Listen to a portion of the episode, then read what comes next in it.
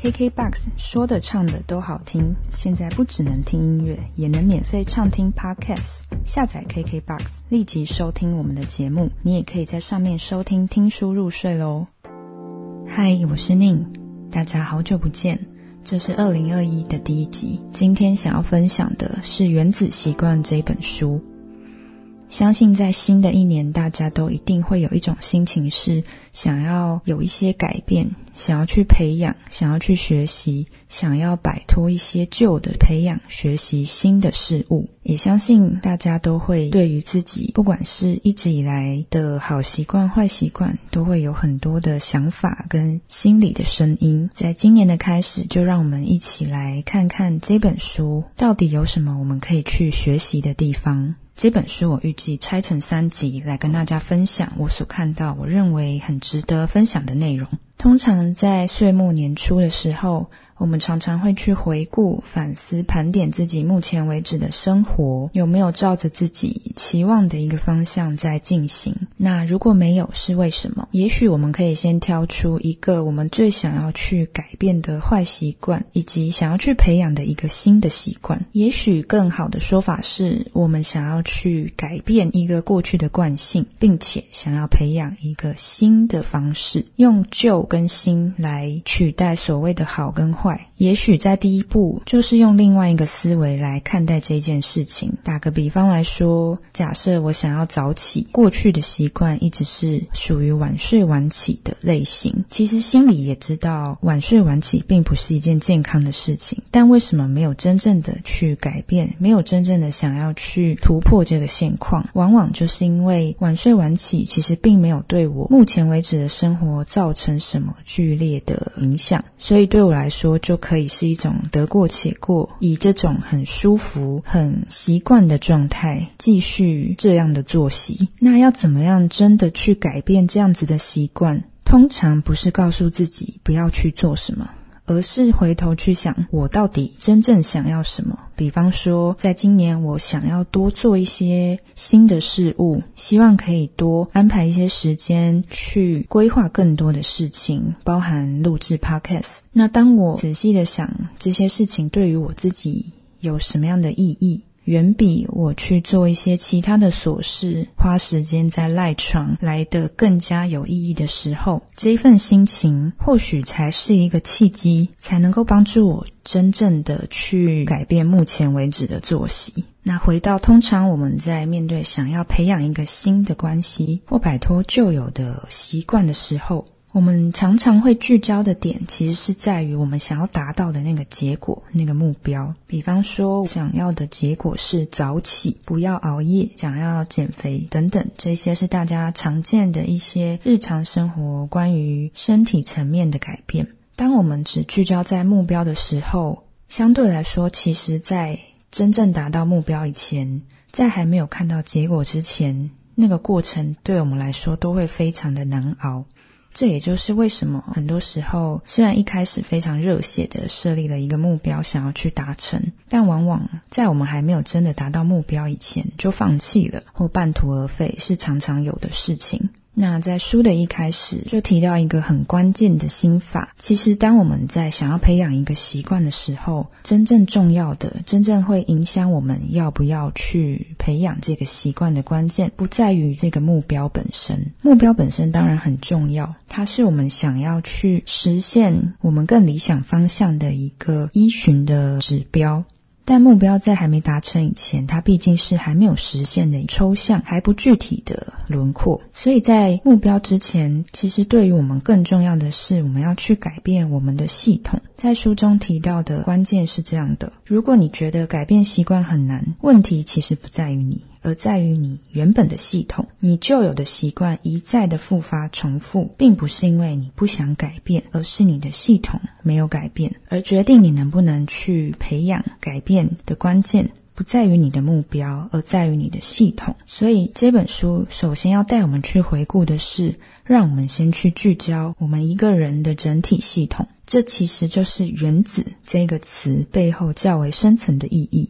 之所以叫原子习惯，相信大家可以理解，原子本身是一个非常微小的单位，而当我们在日常生活中，透过各种细微的决定选择，如果我们都能够去意识到跟自己这个人本身的关联。我们的改变就会透过这些细小、每天可能甚至几百次、几千次的选择当中，它会帮我们渐渐的摆在一个我们所想要去的轨道、所想要去的方向。当我们都只聚焦在我们想要达成的目标的时候，往往就会有一种结果是。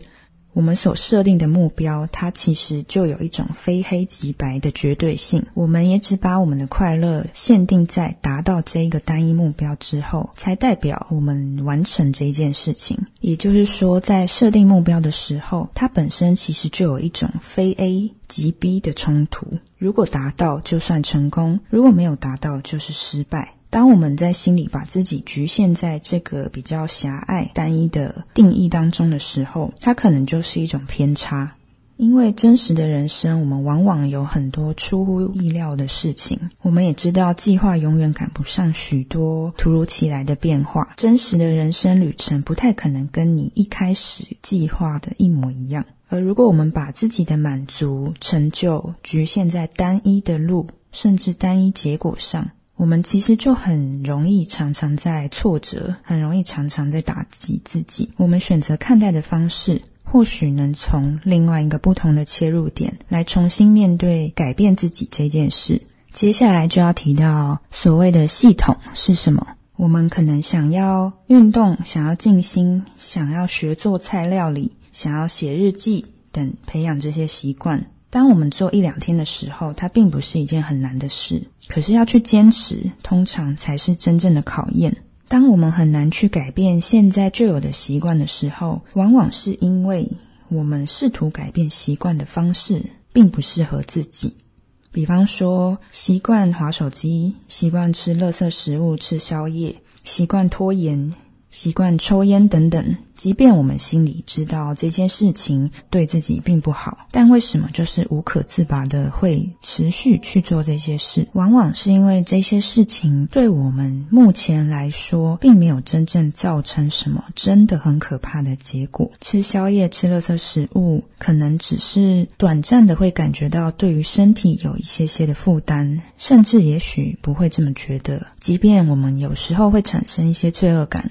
但仍然选择当下那一份畅快愉悦的心情来掩盖那心中隐隐的罪恶感。或许我们可以从另外一个角度来看待自己这一直以来的惯性。首先，我们可以想象用洋葱剥皮的方式来解构我们面对自我改变、改变习惯的这件事。在面对改变习惯的时候，书中提到有三个层次，分别是改变结果、改变过程。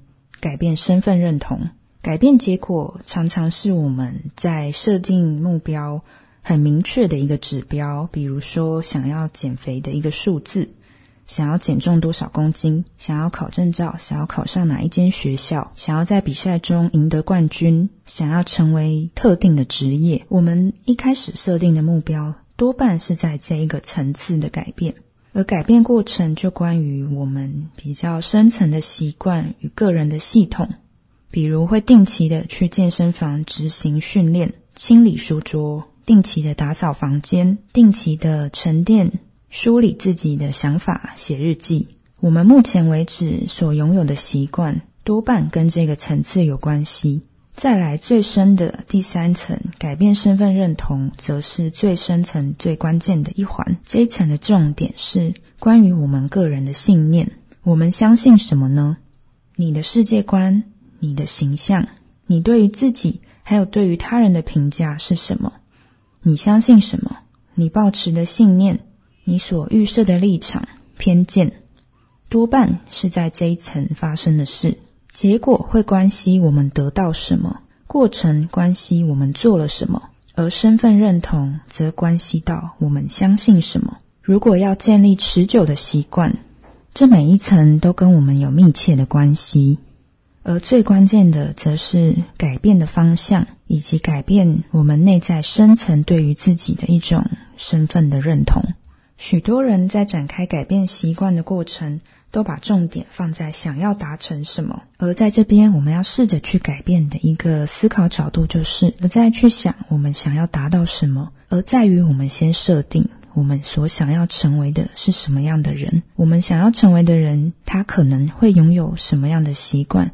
他的生活，他的模式会是什么样子？当我们一开始就认为自己是一个什么样的人？包含对于自己的一些比较负面、不自信的评价，对于自己无法成为一个什么样子的这种认同，它就影响着我们能不能去改变自己目前为止的习惯。因为在心中已经认定自己是一个什么样子的人，所以很多表面的行为。就更难去撼动，所以在原子习惯第一步很深层的去打破的一个观点，就是我们对于自己表面的这个习惯背后，之所以能不能去持续坚持，能否去突破改变，回到最关键的一点是先问问自己：我是一个什么样的人？那我想成为一个什么样的人？我所想成为的那样的人，他所可能做的选择会是什么样子？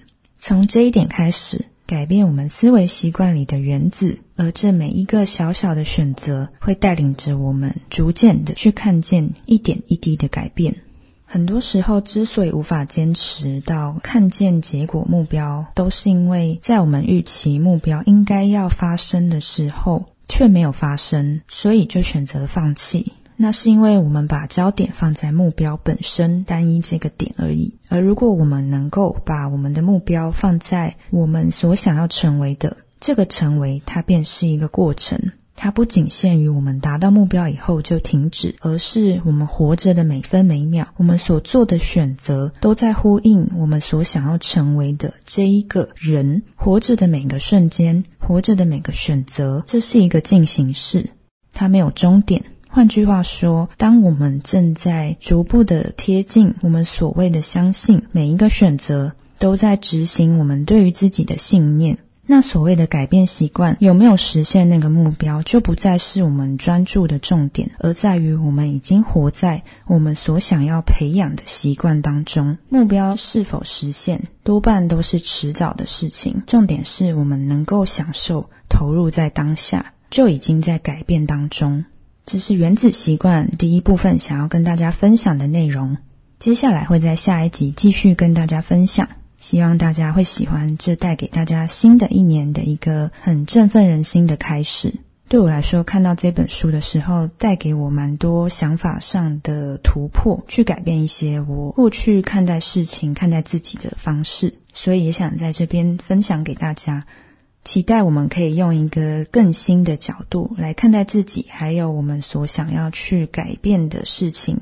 最重要的就是能够好好的活着。我们就下一集再见，拜拜。